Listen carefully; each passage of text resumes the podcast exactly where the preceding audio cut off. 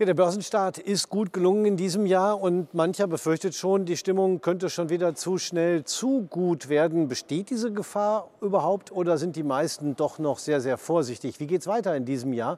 Wo liegen die Schwerpunkte? Das ist das Thema heute im Gespräch mit meinen beiden Gästen. Christian Köker von HSBC, herzlich willkommen an der Börse und Robert Redfeld von Wellenreiter Invest ebenfalls herzlich willkommen. Wie schätzen Sie, Robert Redfeld, die Stimmung aktuell ein? So richtig pessimistisch ist sie ja eigentlich nicht mehr, oder? Nein, das war sie im äh, Oktober und auch noch im Dezember letzten Jahres. Da hatten wir einen extrem hohen Pessimismus. Ähm, aber jetzt haben wir sowohl in den USA als auch in Deutschland eine leicht ansteigende Stimmung. Die ersten äh, Green Shots sozusagen flackern auf. Aber wir haben jetzt noch kein, überbordende, kein überbordendes euphorisches Sentiment, sodass wir im Moment uns in so einem mittleren Bereich befinden, der eher noch nach unten angeklammert ist als nach oben. Ja, das heißt also, weiterhin agieren die meisten mit Vorsicht. Christian Köcker, wenn man sich allerdings alleine die Zahlen anschaut, des Anstiegs seit Jahresbeginn äh, mit äh, 9, 12 Prozent, je nachdem, welchen Index man sich jetzt anguckt, ist es trotzdem schon ziemlich beeindruckend, oder? Ja, ich glaube, da macht sich auch in gewisser Weise eine gewisse Erleichterung breit. Ich meine, der DAX war ja letztes Jahr mit 12, minus, minus 12, minus 13 Prozent noch ein positiv gelaufener Index. Die amerikanischen Indizes haben ja deutlich mehr verloren. Und man kann ja schon sagen, dass es jetzt wirklich diesen Aufwärtsimpuls gegeben hat zu Jahresbeginn. Der hat doch schon auch ein wenig die Stimmungslandschaft drehen lassen, wie Herr Redfeld das auch schon angedeutet hat. Wir haben noch keine Euphorie, das kann man sagen, aber verglichen mit der ja durchaus betrüblichen Stimmung, die wir das ganze letzte Jahr haben, ist es doch jetzt eigentlich eine sehr, sehr äh, angenehme Ausgangslage, die wir jetzt vorfinden. Und vielleicht, was Sie eingangs gesagt haben, ist es jetzt schon zu gut gelaufen. Es ist jetzt sehr schnell sehr gut gelaufen, aber ähm, es ist jetzt noch nicht so, dass man sagen kann, es ist jetzt eine völlige Euphoriewelle und wir sind jetzt völlig drüber. Das kann man wahrscheinlich noch nicht sagen. Die Saison der Berichterstattung über die Geschäftsentwicklung im letzten Quartal ist ja jetzt in vollem Gange. Wir haben auch einige kommt jetzt langsam in die Gänge. Wir haben auch einige Hightech-Unternehmen, die schon berichtet haben. Wie würden Sie sagen, Robert Redfeld, sind die ersten Zahlen zu werten? Ja, das ist äh, gemischt. Also wir hatten jetzt äh, Microsoft zum Beispiel gehabt. Da haben die Aktienmärkte erst positiv reagiert, dann etwas negativ. Aber man muss schon sagen, dass diese äh, die Rallye, die jetzt gelaufen ist seit Ende Dezember, Anfang Januar, dass das eine ausgesprochene Tech-Rallye war. Das war eine ausgesprochene Nasdaq-Rallye, die auch die deutschen Tech-Werte mit hochgezogen hat, über 8% gestiegen im Januar, während ja der S&P nur im Januar um 4% zugelegt hat und der Dow Jones-Index nur um 1,5 bis 2%. Das sind, äh, da sieht man, dass quasi die Werte, die äh, schlecht gelaufen sind im vergangenen Jahr, äh, jetzt die, die, Verlierer sozusagen, das sind jetzt die Gewinner im neuen Jahr. Hm, ist es vielleicht sogar fast schon reflexartig, dass kaum wird es ein bisschen besser, die Tech-Werte gleich wieder nach oben springen, Christian Köcker? Ja, man kann ja sagen, dass diese Werte dafür bekannt sind, dass sie eine höhere Reagibilität nach oben als auch nach unten haben. Ja, in der Fachsprache spricht man da manchmal von dem Beta, ja, also wie stark reagieren Aktien auf eine bestimmte Veränderung des Gesamtmarktes. Und im Zuge auf die Tech-Werte stimmt das scheinbar schon. Ja. Man sagt ja auch, dass diese Branche auch der Nasdaq 100 eine höhere Volatilität hat, also dafür bekannt ist, dass er stärker schwankt und das schließt natürlich Schwankungen einerseits auf der Unterseite als natürlich auch auf der Oberseite. Und stark getrieben sind natürlich auch diese ganzen Kursentwicklungen auch jetzt von der Erleichterung, dass die Inflation zurückgeht, ja, also stärker noch in den USA als auch hierzulande in Europa. Und damit verbinden natürlich auch viele die Hoffnung, dass die, ja, die Notenbank in den USA, die FED, ja, dass die diesen Zinserhöhungszyklus, den sie eingeleitet hat im letzten Jahr, dass der vielleicht nicht so lange trägt, dass der vielleicht irgendwann an Dynamik verliert. Und davon profitieren natürlich insbesondere dann hochverschuldete, wachstumsstarke Unternehmen, weil die hohen Zinsen natürlich dann da auch auf die Erträge und auf die Margen drücken. Ja. Interessant ist vielleicht auch mal der Blick auf das, was die Profis so denken. Es gibt ja eine Reihe Statistiken. Robert Redfeld, Sie beschäftigen sich ja auch regelmäßig damit, äh, wo man schaut, was machen die Fondsmanager, was machen die institutionellen Anleger. Äh, wie hat sich denn da das Bild entwickelt? Wir haben bei den Fondsmanagern einen klaren Fokus gehabt in den vergangenen, äh, in den vergangenen Monaten, äh, beginnend mit China eigentlich jetzt so langsam kommend. Dann äh, Europa war völlig weggedrückt sozusagen. In Europa ist man aber jetzt schon wieder überwiegend investiert, aber noch nicht komplett. Und äh, was sozusagen, äh, da gibt es dann diese US-Börsenbriefschreiber zum Beispiel, die sind schon wieder etwas bullischer als die US-Privatanleger, die noch etwas zögerlicher sind. Ähm, auf der anderen Seite gibt es dann die sogenannten, ja, die institutionellen Investoren. Das sind dann eben diese Vermögensverwalter, Fondsmanager, die mittlerweile auch schon auf dem Niveau der Börsenbriefschreiber sind, also etwas bullischer, aber wie gesagt, noch nicht an der Grenze. Vielleicht muss man für Europa noch Folgendes ergänzen. Wir haben äh, den Erdgaspreis, der ist einfach jetzt deutlich zurückgekommen. Das ist das, was Sie gesagt haben. Und insofern ist die Inflation jetzt hier auf dem Rückzug und das ist eine Überraschung. Das ist eine analytische Überraschung sozusagen für diejenigen, die die Märkte einschätzen und entsprechend positiver wird Europa jetzt auch gewichtet. Ähm, und der Rückgang der Inflationsrate wird natürlich auch beschleunigt durch, einen Fall, durch den steigenden Euro, Euro-Dollar dessen Stärke natürlich äh, dann quasi inflationsmindernd wirkt in Deutschland. Mhm. Aber ähm, trotz allem hängen ja noch äh, viele dunkle Wolken über den Märkten. Die Zinsen sollen weiter steigen. Noch ist die Inflation nicht unten. Es gibt einen Krieg gegen die Ukraine, wo man auch nicht weiß, was da alles noch passieren kann. Wie groß, Robert Redfeld, schätzen Sie die Gefahr ein, dass das, was wir da im Moment erleben, nur eine Zwischenrallye ist und das böse Erwachen dann erst noch kommt? Also wir schätzen die Gefahr als re durchaus real ein. Also es ist durchaus so, dass wir annehmen, dass die Märkte steigen werden bis in etwa April, Mai, ähm, weil eben diese Erleichterung jetzt äh, eingetreten ist. Aber wir haben immer noch diese großen Fett. Ähm, also wir haben immer noch das große Problem mit den Zentralbanken, dass die Zentralbanken quasi eine hohe Zinsdifferenz jetzt hier traden. Und das ist das Problem, dass, ähm, dass diese Zins, hohen Zinsdifferenzen, sprich inverse Zinsstrukturkurven, dass die natürlich eine Rezession auch weiterhin anzeigen. Und die sollte unserer Meinung auch kommen, allerdings nicht so stark, wie das möglicherweise im letzten Jahr erwartet wurde. Aber jetzt in große Euphorie zu verfallen, verfallen das wäre deutlich zu früh. Ähm, wir werden äh, noch bestimmte Einschläge auch durchaus wiedersehen, besonders im zweiten Halbjahr. Es könnte ja auch sein, Christian Kücker, dass äh, der aktuelle Aufschwung sehr stark von denen getrieben ist, die eigentlich auf fallende Kurse gesetzt haben, aber dann merken, Mist, es läuft nicht in die richtige Richtung. Ähm, ich muss schnell äh, wieder meine Position decken und das heißt, ich muss kaufen und damit wird der Markt nach oben getrieben. Wie viel macht das möglicherweise aus? Ja, das ist eine sehr interessante These, weil man jetzt eben schon, wir haben ja eingangs über Stimmungen gesprochen, sagen muss, dass man schon ein nach meinem Empfinden sehr starken Stimmungsumschwung oder eine sehr starke Stimmungsaufhellung, so möchte ich es mal nennen, in den ersten Tagen dieses Jahres gesehen hat. Also der Konsens zu Beginn des Jahres war doch auf Basis dessen, was Sie gesagt haben, ja, das erste Halbjahr, das wird wahrscheinlich schwierig, äh, die Inflation ist hoch, die Zinserhöhungen sind im vollen Gange, Ukraine-Krieg ist, ist äh, ein Problem für alle. So, und jetzt gibt es diesen, diesen starken Marktanstieg und jetzt sehen viele vielleicht auch, oh, vielleicht ist es ja gar nicht so schlimm, vielleicht werden die Zinsen gar nicht so lang und intensiv erhöht. Vielleicht fällt die Inflation ja wirklich so schnell, wie wir uns das dann auch als Verbraucher wünschen. Und das hat dann vielleicht auch den einen oder anderen Pessimisten auf dem falschen Fuß erwischt, der dann gesagt hat, auf halber Strecke vor zwei Wochen, hm, wenn ich jetzt hier die ganze Zeit an der Seitenlinie sitzen bleibe, bis vielleicht März, April, äh, dann kann ich das im Jahresverlauf mit der Performance gar nicht mehr aufholen. Also springe ich doch zumindest jetzt mal kurzfristig mit auf diesen fahrenden Zug. Also die Rallye nährt gewisserweise die Rallye, weil natürlich dann die Leute dann nicht hinterher gucken wollen. Mhm. Gibt es denn auch von der charttechnischen Seite Signale, die darauf hindeuten, dass es jetzt erstmal noch mal weiter nach oben gehen könnte, Robert Rehfeld? Ja, wir haben eine ganz interessante Formation, die wir nur in Bullenmärkten eigentlich sehen. Das ist diese sogenannte Tasse-Henkel-Formation. Und diese Formation hat sich mit der Tasse sozusagen im Oktober bis Dezember ausgebildet, ging das an, an nach oben an eine bestimmte Nackenlinie heran und dann hat sich ein kleiner Henkel ausgebildet jetzt in den letzten Wochen. Und wenn wir jetzt an diesen Marken uns befinden, zum Beispiel im NICE Composite Index, kann man das wunderbar sehen bei der 16.000 Punkte Marke. Wenn diese sogenannte Nackenlinie jetzt überwunden wird, dann könnte man also theoretisch diese Tasse hochklappen über diese Nackenlinie und ist dann in der Lage, eine Preismessung durchzuführen, die zum Beispiel beim DAX in Richtung Allzeithoch tatsächlich führen würde.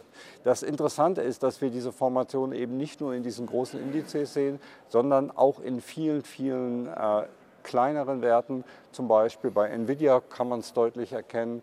Ähm, die sind gut gelaufen. Gerade die Halbleiter laufen in, letzten, in der letzten Zeit gut. Und wenn die ihre Entwicklung fortsetzen, dann können sie sich sehr, sehr schnell auf, ähm, auf höhere Niveaus katapultieren. Und das würde natürlich wirklich die Anleger überraschen, äh, auch die Fondsmanager überraschen, würde aber dann natürlich dafür für, dazu führen, dass Euphorie an einer bestimmten Stelle eintritt im Frühjahr. Und das wäre ja dann auch der Punkt, wo die Märkte dann wieder drehen könnten.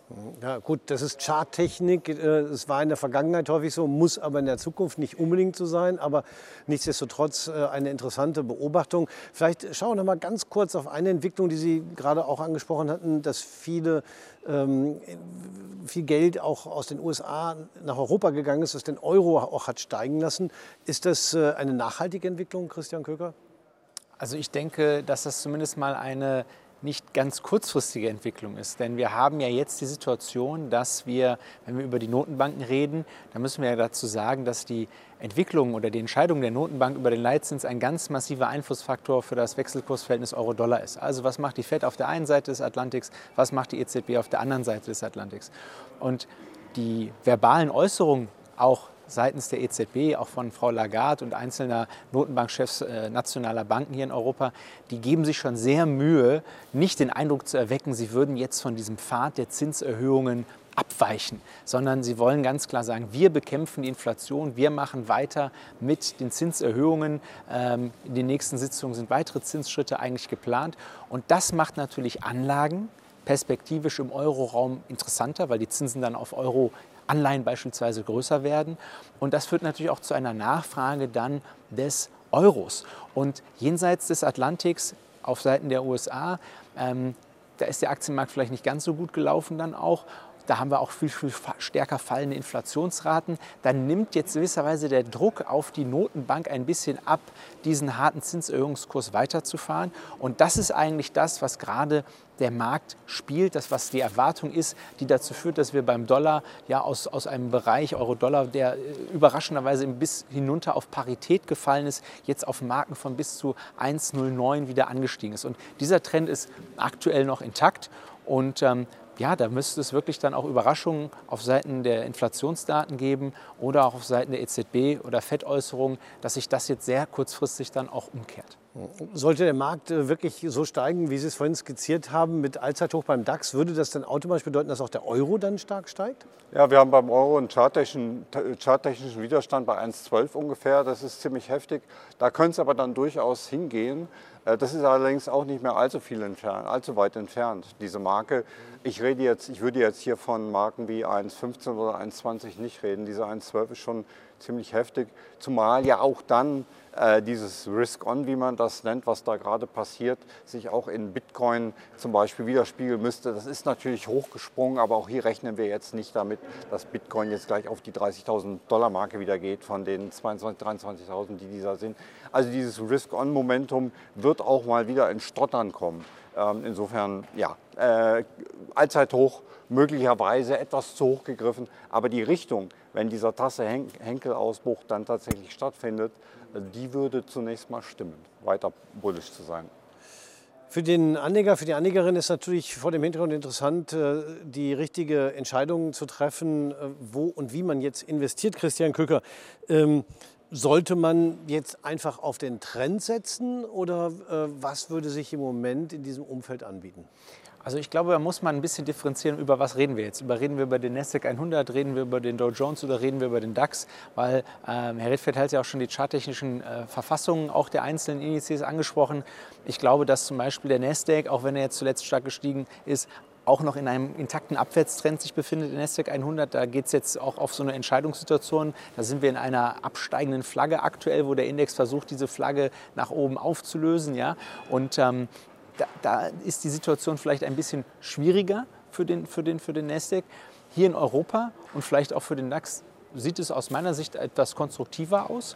Und ähm, das ist eben auch so das Ganze in, in einem Satz zusammengefasst, was wir generell gerade weltweit sehen. Ne? Diesen Schwenk aus den USA, vielleicht mal temporär auch die, äh, die Eurozone stärker zu gewichten. Ja, Stichwort etwas risikofreudiger zu sein. Und diese, wir haben ja eigentlich immer lange Jahre eine Outperformance der, der, der amerikanischen Titel gegenüber den Euro-Titeln gesehen, dass die vielleicht mal unterbrochen wird. Und deswegen glaube ich schon, dass man sagen kann, auf Sicht von einigen Monaten wäre ich durchaus geneigt, eher zu sagen, dass man diese Euro Entschuldigung, diese DAX-Euphorie hier in Europa, dass man hier äh, darauf weitersetzen sollte, dass wir eher einen, einen steigenden Markt haben sollten, wenngleich die Erwartung nicht sein kann, dass es mit der Dynamik sich vollzieht, die wir jetzt in den ersten Jahreswochen gesehen haben.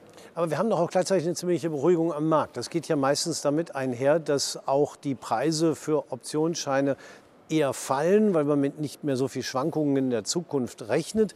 Ähm, bedingt das oder hat das nicht zur Folge, dass bestimmte Strategien jetzt vielleicht vorteilhafter erscheinen? Genau, also wenn man sich jetzt mal in den Bereich der Hebelprodukte bewegt, also im Bereich von Optionsschein, Standardoptionsschein oder Discount-Optionsschein, die sind, wie Sie schon sagen, sehr, sehr stark in ihrer Preisgestaltung von diesen Schwankungen abhängig. Und ja, mit Blick auf die seicht dahinsteigenden Kurse, dann ist es eben so, dass diese Unsicherheit gemessen in der Volatilität gewisserweise auf einem sehr, sehr tiefen Niveau sich gerade befindet. Und das macht einen Kauf von Optionsscheinen, ganz gleich, ob man auf steigende Kurse oder auf fallende Kurse setzt, übrigens aktuell relativ attraktiv, weil die, ja, wenn man so möchte, im Blick auf die letzten Monate sehr, sehr günstig be bewertet sind. Das heißt, wer vielleicht sagt, ich möchte an weiteren Anstiegen im Laufe der, der nächsten Wochen, ja, wie Herr Redfeld gesagt hat, vielleicht Richtung Jahresmitte, ähm, eher mit steigenden Kursen rechnen, ich möchte da überproportional dann äh, partizipieren, der kann das momentan mit Standardoptionsschein oder Discount-Call-Optionsschein auf den DAX ganz gut machen. Wichtig ist natürlich auch immer, einen gewissen Sicherheitspuffer zu haben. Äh, denn wie Sie schon gesagt haben, es geht Robert Redfeld nicht immer nur in eine Richtung. Ähm, könnten Sie ableiten oder haben Sie ein Instrumentarium abzuleiten, wie viel Sicherheitspuffer in diesem Jahr nötig wäre? Ah, es wird relativ volatil werden, glaube ich. Also zunächst einmal sind ja diese Tasse-Henkel-Ausbrüche, um die Formation noch mal anzusprechen, geben ja keine 100% Sicherheit. Diese, die können auch scheitern. Da gibt es Fehlsignale. Man sieht nur eben die Signale momentan so. Aber ich, wir stellen uns zum Beispiel vor, wir stellen uns beispielsweise vor, dass die Aktien deutlich steigen könnten noch jetzt bis in das Frühjahr hinein. Dann muss man diese, dann kommt dieser berühmte Spruch Sell in May and go away. Das könnte in diesem Jahr der Fall sein. Das würde bedeuten, dass die Aktien durchaus, wenn wir jetzt vom S&P 500 reden, durchaus nochmal in Richtung 3500 äh, Punkte fallen könnten. Im Extremfall, wenn die Rezession dann tatsächlich eintritt und sie tritt etwas stärker ein als momentan noch erwartet, dann können wir, reden wir über 3000 Punkte im S&P 500 da, im Herbst, aber darunter eigentlich nicht. Und wir erwarten für das vierte, Quartal dann wieder, wieder steigende Kurse, dass wir so insgesamt das Jahr gar nicht so schlecht sehen. Bedeutet aber auch, ich habe Ihnen die Zahlen jetzt genannt, das bedeutet aber auch, das kann eine ganz gute Achterbahnfahrt werden in 2023. Das wird keine gerade Linie, die man so durchhandeln kann. Nehmen wir an. Wie würden Sie, Christian Kücker, die, die Frage nach dem Sicherheitspuffer beantworten, der nötig ist? Ja, also wenn man natürlich eine klare Meinung hat, dass der, der Markt steigt, dann ist es natürlich mit dem Sicherheitspuffer so eine Sache. Ja? Also klar kann ich natürlich sagen, ich ich würde eher damit agieren zu sagen, ich setze Stops. Ja? Also ich ziehe vielleicht mal Stops jetzt nach. Ja? Ich gucke mir mal an, welche meiner Aktien sind jetzt eigentlich in den letzten Wochen gut gelaufen, welche meiner Positionen sind gut gelaufen und ziehe die danach, um dann, wenn dann diese Rallye mal bricht, ja? wenn es dann in diese schwierige Phase hineingehen sollte, von der Herr Redfeld sie erwartet, dann, dann lasse ich mir einfach vom Markt zeigen, bis wohin äh, sozusagen das Ganze mich treibt. Weil ansonsten macht es natürlich wenig Sinn, auch auf diese Idee zurückzukommen, wo wir sagen, wir haben jetzt eine günstige Möglichkeit mit Standardoptionsschein äh, oder mit Discount-Optionsschein zu hantieren. Denn ähm, das sind natürlich dann Positionen, wo ich eine klare Meinung habe, wo ich sozusagen nicht alles auf einmal haben kann, wie bei, wie bei Teilschutzzertifikaten, wie bei Aktienanleihen, wo ich sagen kann, naja, auch wenn der Markt 20 Prozent fällt, verdiene ich trotzdem noch 5 Prozent. Das wäre dann eher für den risikoaversen Anleger etwas. Da sehen die Konditionen immer noch gut aus, aber eben nicht so toll wie vor wenigen Wochen. Mhm. Und äh, wenn Sie auf Anlagezertifikate schauen, was würde das dafür bedeuten? Ja, da bedeutet es im Grunde genommen, dass man jetzt vielleicht mehr auch im, in Stockpicking gehen muss. Ja? Also der Index ist jetzt, sage ich mal, die Indexprodukte sind momentan etwas schwieriger zu sehen, weil die Konditionen eben nicht so gut sind wie beispielsweise zu Jahresbeginn. Aber es gibt natürlich gerade aus Amerika, gerade aus dem Tech-Sektor, über den wir gesprochen haben, da gibt es natürlich dann einzelne Titel, die immer noch auch bei Discount-Zertifikaten sensationelle Konditionen haben, wo ich teilweise 30, 40 Prozent Risikopuffer haben kann, wie bei Alphabet oder auch Apple oder Tesla und trotzdem zweistellige Renditen auf Sicht von einem Jahr erzielen kann. Also wer keine Lust auf die Achterbahn hat, aus dem vergangenen Jahr heraus und aus der Prognose von Herrn Redfeld heraus, der ist natürlich sehr, sehr gut mit Discount-Zertifikaten aufgestellt, weil die genau das nämlich nicht sind, eine Achterbahnfahrt. Die sorgen eben dann im Depot für eine sehr, sehr starke Kursberuhigung Und gleichzeitig bedeutet es natürlich auch, sollte es wirklich stärker nach oben gehen, ist man eben nur begrenzt dabei, aber dafür hat man halt ein bisschen mehr Sicherheit. Also genau. halten wir mal fest, äh, die Stimmung hat sich aufgehellt, aber es gibt noch keine Euphorie. Schauen wir mal, wie es weitergeht. Vielen Dank fürs Gespräch, Robert Redfeld Gerne. von Wellenreiter Invest und Christian Köcker von der HSBC. Meine Damen und Herren, bei Ihnen bedanken wir uns recht herzlich fürs Zuschauen.